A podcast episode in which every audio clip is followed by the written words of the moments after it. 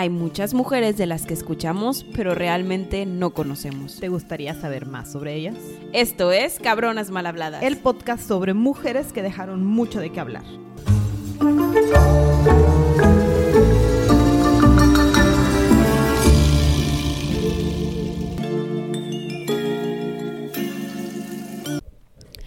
Gaby, Sandy. hoy vamos a hablar de. Desde hace mucho que no hablamos de una científica. Ya sé, bueno, Hedy, pero. Bueno, pero. Pero Hedy está ahí en el. Hedy era una mezcla.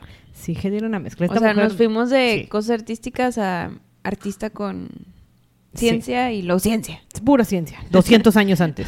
¿Qué? Hoy vamos a hablar de Ada Lovelace. Sí. Augusta Ada Byron. Y eventualmente se vuelve Sí, Lovelace. ahí ahí les diremos cuándo se vuelve Ada Lovelace. Que la realidad, cuando yo estaba investigando de esta chava, lo empecé a investigar y luego yo estaba en mi mente, yo vi una película No, no es esa. que se parece a esto y luego no. Y luego yo leí algo antes de estudiarla que se parece y luego empecé a investigar en mis libros y resulta que hace muchos años Ya la conocía. ya la conocía.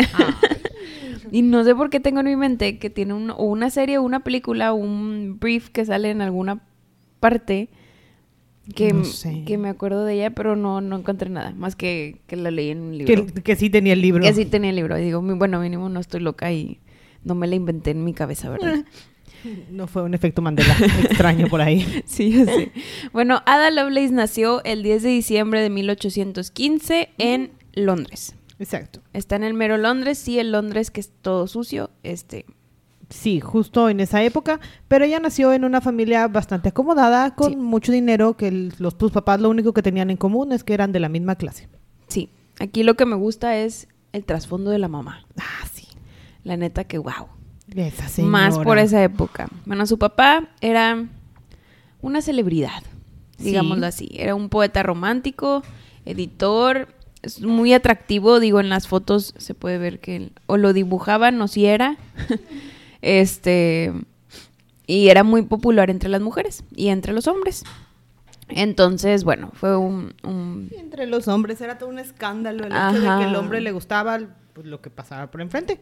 Sí, y digo, el hecho que fuera poeta, sí, era de esos poetas estilo Shakespeare, que pues lleno de vicios en general. Sí. En Este, general no lo definen como un playboy, pero sí es uno de los poetas más importantes de su época, entonces pues bueno. O sea, tuvo prosas muy bonitas en Sí, general. Y su mamá, Ahora sí, la mamá. Aquí sí, minutos en la mamá. Ana Isabel, Ana Isabela, Ana Isabela Noel Byron. Ella era matemática y astrónoma. Ajá. También luchaba por los derechos de igualdad y por los derechos de la mujer. Entonces participaba en grandes foros con mucha gente muy este, inteligente, eh, literarios, científicos, todo para pues luchar por causas benéficas en general. Y como estaba ella en, pues sí estaban en una parte de la nobleza alta, Había o sea, ajá, o sea, estaban muy estaban dentro de la aristocracia, Mm. este, pues todavía conocía a mucha gente súper importante que van a tomar relevancia en la educación de su hija posteriormente. Sí. Fue, bueno, antes de eso. El papá era radical porque iba a decir, tenía tuvo hermanos. Este, ok. Eh, la relación entre mamá y papá. No, no era una relación. No había relación. Sí. Pero el hombre le decía la princesa de los paralelogramos. Pues por eso le debe haber gustado en un inicio y luego en un año vio que era caso perdido. Pues y- la, la verdad, yo creo que ni al año. Fíjate que un tío una vez me dijo lo que hay que buscar de un hombre y viceversa, lo que un hombre tiene que buscar de una mujer. Que te quiera, que tenga cierta ambición Ok. Y que te trate bien. Ok. Si no tiene ninguna de esas tres, lo puedes mandar al carajo. Porque que sea ambicioso pero que no te trate bien, pues no. Pues no, ¿para qué? Y luego que no te quiera pero te trate bien y sea ambicioso, pues ¿para qué quieres andar ahí? Y si no es ambicioso pero te quiere mucho, no lo vas a andar. Pues No, tampoco. No, pues se tienen que mantener entre los dos. No vivimos de amor. Ajá, ándale, no vivimos de amor. Entonces, aquí, aquí me suena que Sí, chance me era suena que no. ambicioso. O sea, era ambicioso, tenía un talento, pero no, ni la quería ni la trataba bien. Ajá. Entonces, pues no, no, no, no entra en nuestro esquema. Sí, tuvieron una hija que fue Ada. Este, y bueno, solo duró un año su matrimonio. No, nunca se divorciaron, pero me refiero a que solo O sea, vivieron juntos. Ajá. Eh, y Lord Byron, por ende, se fue. Cuando Aida tenía cinco meses, entonces prácticamente Aida se queda sin figura paterna desde chiquita. Y su mamá se quedó tan traumada con el papá que... Vas a ser todo menos una persona creativa. Ajá, que le quitó todo, todo estilo. Y digo, súper creativa como quiera, porque para la ciencia también tienes que ser creativo. O sea, sí, pero no, no vas a escribir poesía porque eh, es, eh, Elizabeth, la mamá, Isabela, perdóname, decía que era una locura, o sea, que Byron estaba loco y que por eso escribía poesía. Entonces dijo, no, no, ¿cómo voy a mantener a mi hija lo más lejos de ese tipo de locura? Entonces pues le- la voy a enseñar como una mujer de ciencia. Y aparte que a ella le gustaba mucho Idea también, ¿verdad? revolucionaria para los Ajá. 800. La mamá estaba tan enojada con el papá que literal le ocultó el... Tenían un cuadro porque se usaba, ¿no? Eh, Porque no había fotos. Ajá, porque no había fotos. literal se lo ocultó hasta que cumplió 20 años. Sí. O sea, tanto así que ella no supo ni la cara de su papá hasta 20 años después. Sí sabía que tenía un papá y que era poeta y algún de vez en cuando en su juventud, por ahí de la adolescencia, leyó algunos de los poemas de su Ajá. papá. Y de hecho dice para no no vamos a ir tan en orden porque su cronología está un poquito desordenada. Sí. Pero sí dice que para cuando descubrió dijo de que sí me sonaba, o sea, como que ya, ya sabía que tenía que haber sido él, pero pues bueno, ya. Gracias Ajá. por confirmarme. De que- O sea, Muchas gracias. Que se te agradece, madre. Y luego imagínate que diga, eh, no, y pues yo sé que tengo 25 hermanos ahí regados, pero... Pues sí. pero Pues, yo... Pero, Sí se enteró de la medio hermana con la Ah, relación ¿sí? pseudoincestuosa, así como que, ah, pues sí. Pues ya sabía, ¿no? Así como que pues así dicen que era mi papá, entonces pues, pues qué bueno. Ay, qué cosas. Sí, pero Este... curioso. Sí, bueno, el papá fallece en Grecia ocho años después, a Mm. sus 33, a 36 años, porque estaba participando, no sé qué hacía ahí. Iba a decir, no sé qué carajos hacía ahí. Pero Pero, no estaba, qué carajos estaba ahí. luchando en la guerra de independencia de Grecia. Este, ¿por qué no? Why not? Pues Este, bueno. Pero bueno, el papá desaparece completa y totalmente de la imagen a partir de este momento hasta dentro de 20 años que le enseñan la foto. Es correcto. Y aquí es donde empezamos con la súper intensa y muy buena educación que le da la mamá de Eira con la mamá. a ella, la neta que sí. Como les dijimos, tenía mucha gente, muchos amigos con mucho renombre en la ciencia, literatura, lenguaje, arte, todo. Entonces la mamá le puso tutores súper importantes. Entre los muchos Williams que pudieron haberla educado, eh, físicos, o, sea, reformadores sociales, etcétera, está Mary Somerville, que tenemos que hablar de ella en algún sí, ten- punto de sí, la tenemos vida. que hablar de ella. Ella era una astrónoma escocesa, fue la primera mujer en ingresar al Royal Astronomy Society, la primera, y estamos en los 1800. Exacto. O sea, wow. Este, y Mary va a tomar gran relevancia dentro de la vida de Ida porque se hacen súper amigas y pues todo era por carta, ¿no? Sí. Entonces se escribían cartas súper profundas científicas. Y era verdaderamente su mentora, o sea, sí la iba guiando y de no, ahora estudia esto, y si quieres, te gustan las matemáticas, ok, tenés que hacer esto. Sí. Y- y, y le mostraba una manera en la cual una mujer podía llegar a accesar a esa información. Ajá. Entonces todavía era mucho más relevante esa, esa, ¿cómo se llama? Amistad. Exacto. Aprendió geometría, álgebra, historia, literatura, lenguajes, y era muy buena en lenguajes porque luego vemos que traduce muchas cosas. Sí. Geografía, música y costura, porque no podía faltar. Obviamente, también tocaba el piano y lo único malo de todo este esquema de educación es que vivía con adultos, o sea, nunca tuvo una relación con personitas de su edad. Y la mamá no la dejó. No, no, la mamá nunca le permitió porque pues, Mm. La no tenía teníamos- recluida. Ajá. Entonces sí como que es el, el detallito que hay que decir de su infancia, que pues sí, bueno, o sea, la mamá sacrificó una infancia normal por un montón de educación y la verdad a Aida pues parecía que le gustaba, ¿no? Así como Sí, que- pues no conocía otra cosa, digo. Ajá. También. y el hecho de que Ira estuviera siempre encerrada como que en los libros y todo, no tuvo mucha actuación con el medio ambiente. No. Entonces, eso lo volvió muy enfermiza toda su vida. También. Este, de hecho, la mamá dicen que en una parte le enseñaba autocontrol. Entonces, literal, imagínate una niña de 8, 9 años, la sentaba sin nada que hacer y le decía, te tienes que quedar quieta, porque si no te quedas quieta te vas a volver como tu papá de loca. Ajá. Entonces, literal, la dejaba ahí, Hora sentada. horas sentada sin hacer nada, y ella se tenía que quedar así. Cri, cri. Qué cri, criatura cri. tan obediente. O sea, La a- neta a, que- esa edad que te quedes, que aguantes tanto tiempo, o sea, sí, sí está difícil. Pues algo tenía.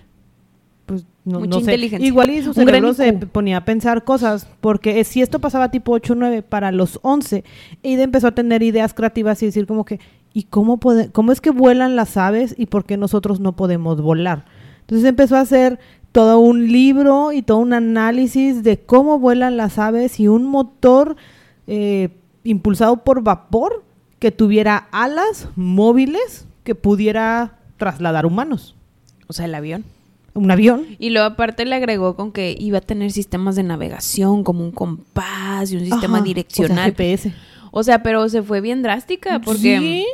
Mientras otras personas, bueno, este también fue muchos años atrás, ¿verdad? Mientras otras personas apenas hacían de que dibujitos basados en aves y la aerodinámica y todo ese hecho, ella ya estaba pensando en que iba a ocupar sistemas de navegación y asientos cómodos y un chorro de Ajá. cosas que, que Con una para una de niña vapor. de 12, ajá, Ajá. que por una niña de 12, pues wow, ¿no?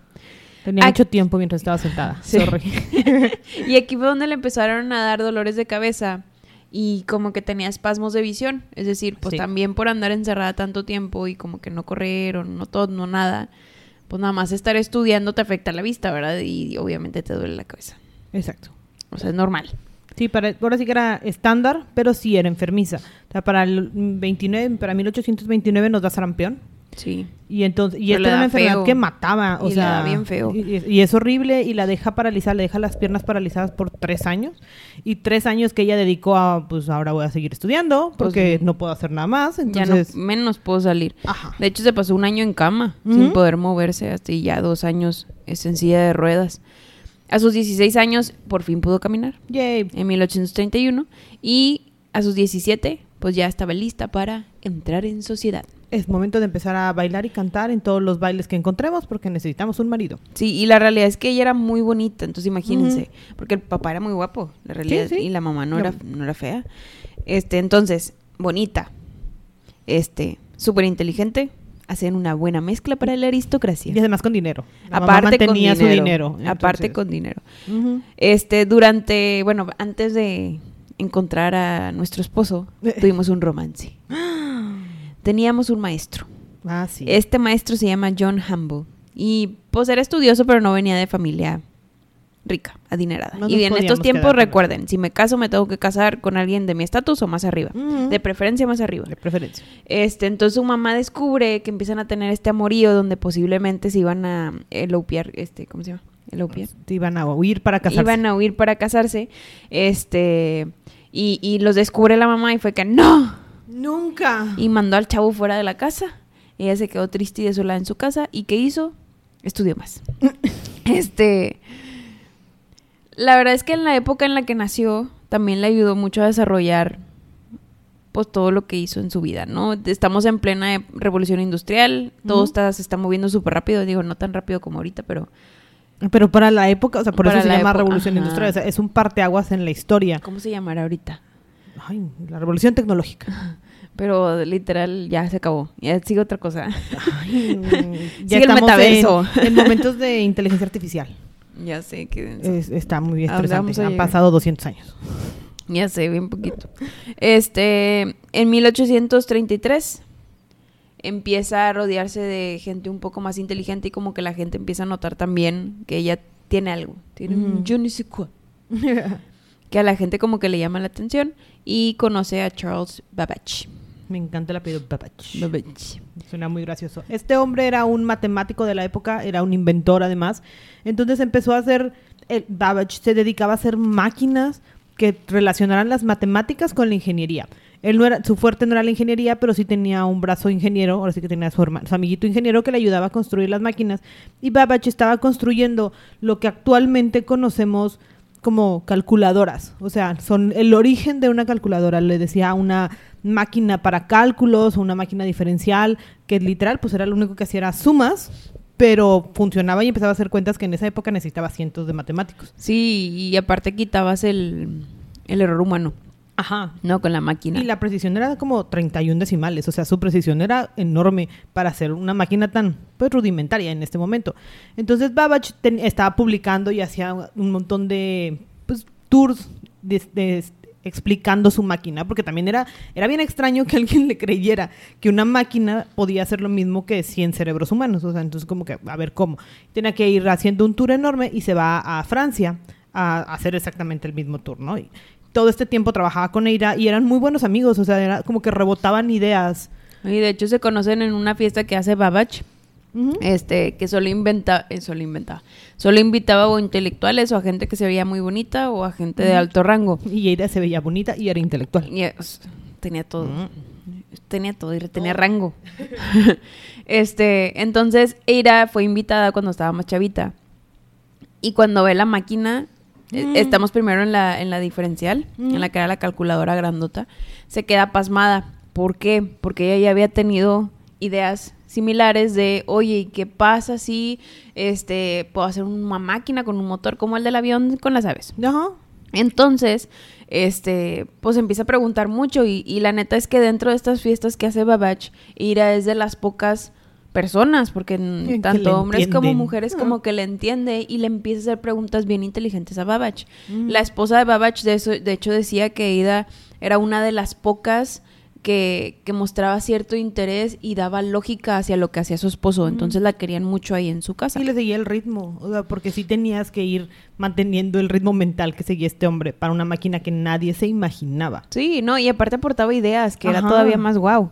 De hecho, un año después, este Babbage empezó con la idea de hacer una máquina analítica, que ya era diferente, ya no nada más era una calculadora que sumaba o restaba, sino ya era más como, como las bases de la computadora, donde tú metías una orden, sa- sacaba o procesaba información y te sacaba un resultado. Este, entonces todavía no llegamos a ese tema de procesable porque eso le ayuda a Ida. Pero, pero pues ya empezamos con las primeras computadoras.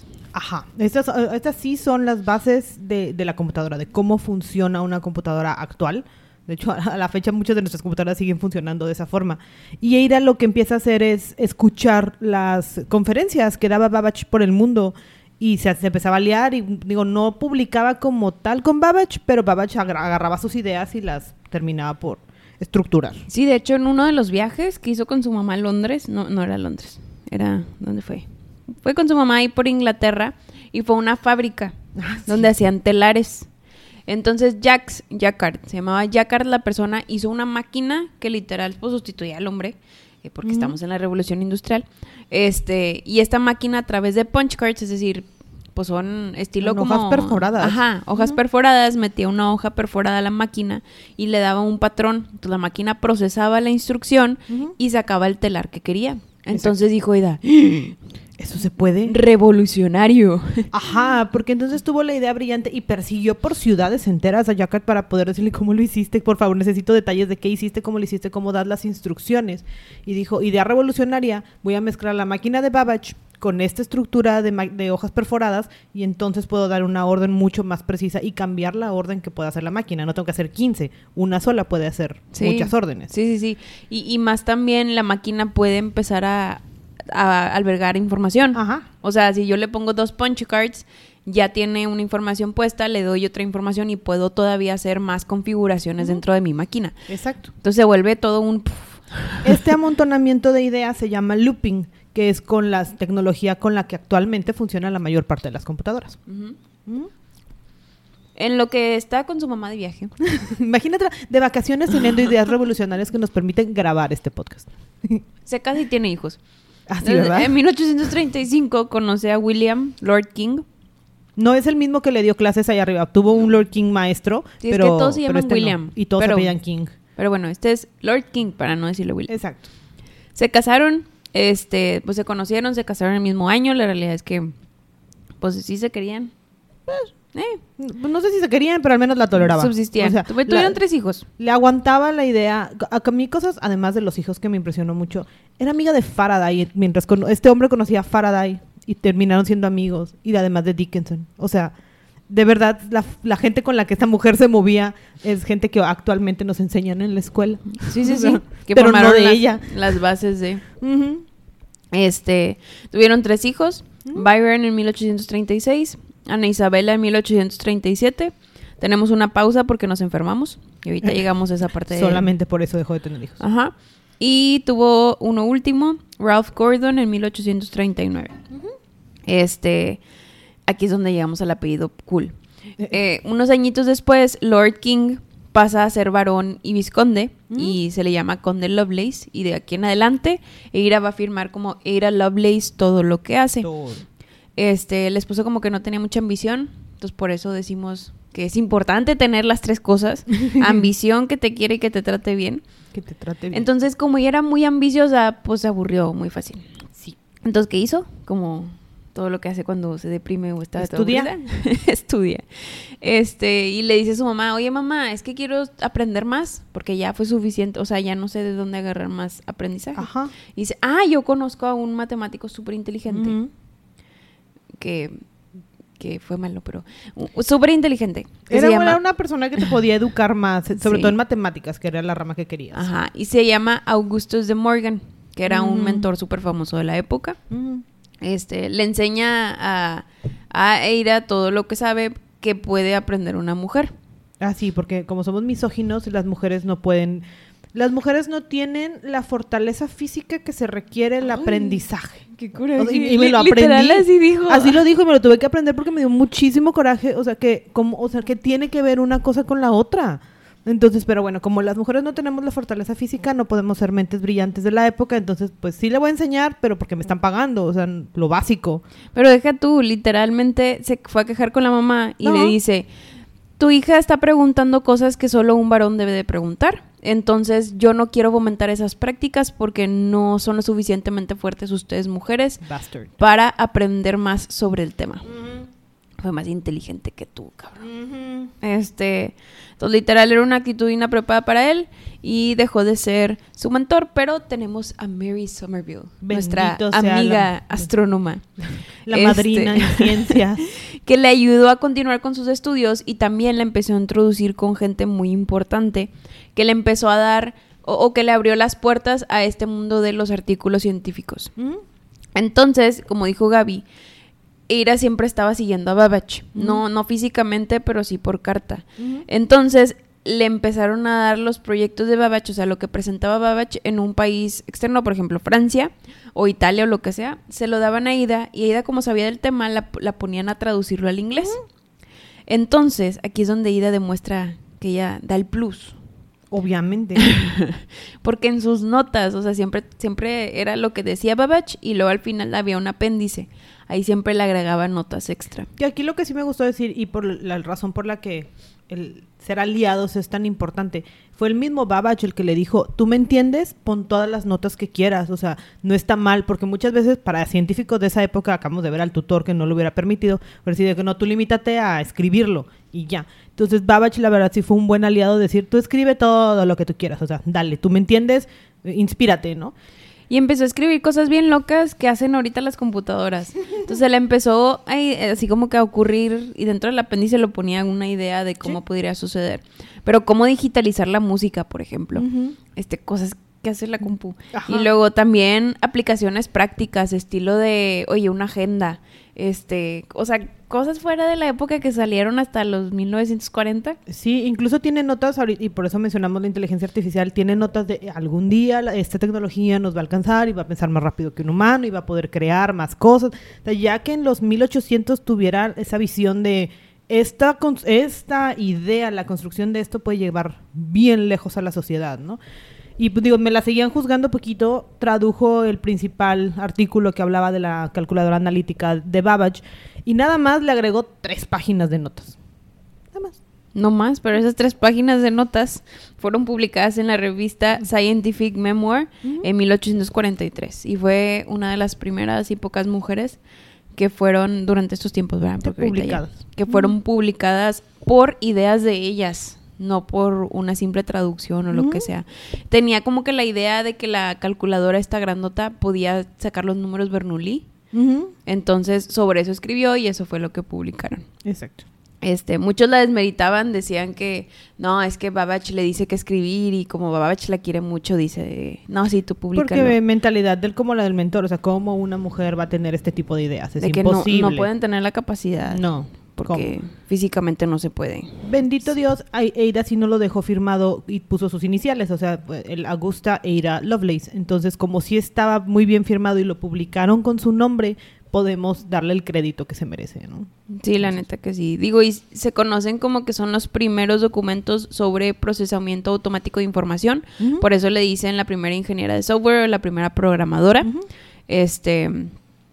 Y bueno, empezado, empezó con Babbage a ver la idea de cómo usar las punch cards, las tarjetas perforadas, para poder dar ideas a la máquina y todo eso. Y bueno, sobre eso ya se basó la mayor parte de su. de su investigación.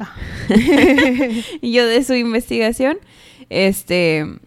Y bueno, sobre estas punch cards se supone que las punch cards era el código que ahorita metemos a la compu y esa es la instrucción. Y hace muchos años ese era la forma en la que trabajaban las computadoras. O sea, sí necesitabas, necesitabas poner la instrucción de esa De que forma. hasta en la época de nuestros papás era con... Era, era con punch cards. Era con ajá. punch cards. O sea, mi mamá siempre me ha contado, creo que llegó a trabajar en una empresa Sí. que hacía ese tipo de cosas. Eran puros floppies que metías y sacabas. Y Ajá, metías o sea, y otro ten- y floppy ten- y tenías que ir acomodando y, y algunas eran físicamente las punch cards. Entonces, pues bueno, es tecnología que eventualmente adoptamos porque tenía todo el sentido del mundo. Ujú. Eira eh, empezó a tener un poquito de conflictos con Babbage porque Babbage perdió a su ingeniero. Entonces ya no podía construir la máquina. O sea, Tedo se quedó en teoría porque ya no había cómo aterrizarla porque se enojaron con el ingeniero. Y en estos tiempos el ingeniero era dueño de los planos mecánicos. Entonces, pues ni, ni cómo se los quita. No tenían cómo ganar. Entonces Eira se nos empieza a distraer poquito. de- Sí, porque ya se pierde el objetivo principal. Exacto. Ya no le puede seguir. O sea, ella dice, ya, bueno, ya no puedo aquí, me voy a otro lado. Exacto. Porque era muy inquieta. También se hizo adicta a las carreras de caballos en los 40 y fue muy malo. Eh, dice que, que creó un modelo matemático, pero pues ya eso es muy subjetivo. Ya estás Sí, necesitas ya estás apostando, o sea, apostando con y aparte no, y- con caballos. No, O y sea, necesitas una base de datos enorme para poder generar un algoritmo que pueda Sacar una predecir. probabilidad, ajá. Sí, o sea, te- tenía lógica. El que existen, estos algoritmos existen hoy. En los 800, creo, creo que era mucho más complicado tener la base de datos. Y apostaba una suma considerable de dinero Sí. que literal aquí se endeuda Sí. fuertemente. Este, y aparte, pa colmo, se enferma todavía más.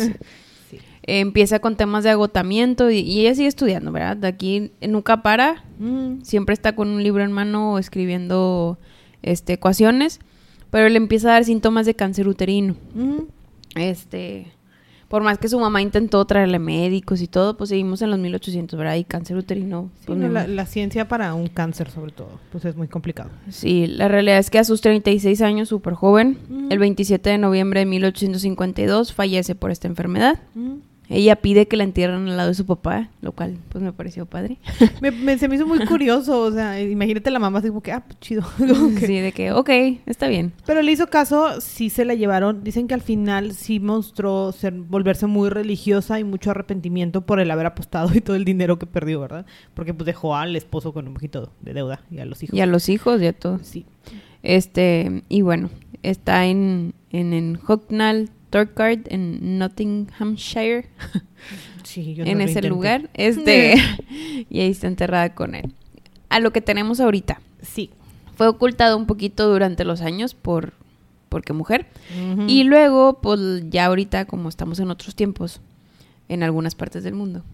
Falta que en otras partes del mundo Algún día lo algún día alcanzaremos. este empezaron como que a darle auge a sus a sus ideas y todo y por eso es la madre de la programación el, en- ponen un departamento de defensa de Estados Unidos le ponen Ada Lovelace Ajá, tienen un programa y además tienen un lenguaje de programación que se Ajá. llama EIRA, que actualmente se usa en aeronáutica sobre todo. ah hay premios para mujeres en la Puños. informática O ahí sí hay premios para dar y regalar Ajá, de... que se llaman Ada Ada Lovelace, Lovelace. Ujú. este y hay una criptomoneda también no sé si sabías Hay una Salió en el criptomoneda 2017, que se llama Eira Ajá. Y el día de Eira se celebra el segundo martes de octubre, o sea, creo que para el tiempo en el que va a salir más o menos este capítulo. Y este y lo que busca es poder incluir más mujeres en las ciencias. ¿no? ajá Mm. pues muy padre Está muy curioso. siento ay Ay. me asusté Ella también. Es que ladró el perrito Gaby me asusté. Este, este Sí, de hecho, en, en los últimos datos, an- antes de llegar a despedirnos de toda de la historia de esta mujer, dicen que dicen que fue Alan Turing el que encontró el artículo que escribió de Byron, este, de Babbage, y fue a partir de eso que basó la, la, computadora actual y a Alan Turing lo conocemos como pues el padre de la computación, ¿no? Entonces, pues bueno, el hecho de que haya rescatado textos tan viejos y haya basado su computadora, pues también hace. Y qué fregón, porque ya no lo ve como un tema de, oye, soy, soy machista y cómo voy a usar información de una mujer, sino que agarró las grandes ideas de Ida y sobre eso, o sea, pues como todo científico, ¿no? Haces benchmark de lo que ya se hizo y, y, creas cosas nuevas a través de innovación y etcétera. Ah, y Google le hizo su doodle en hace ah, como 10 años, una cosa así, para celebrarla, porque pues también había que empezar a recordarla de esas formas. Todavía lo pueden encontrar, entonces está cool que tenga un doodle. y bueno, esta es la historia de Ada Lovelace. Esperamos les haya gustado y pues un poquito un cambio ahí de, con conciencia. Ciencia. Muy bien. Y bueno, nos vemos en el siguiente capítulo. Bye.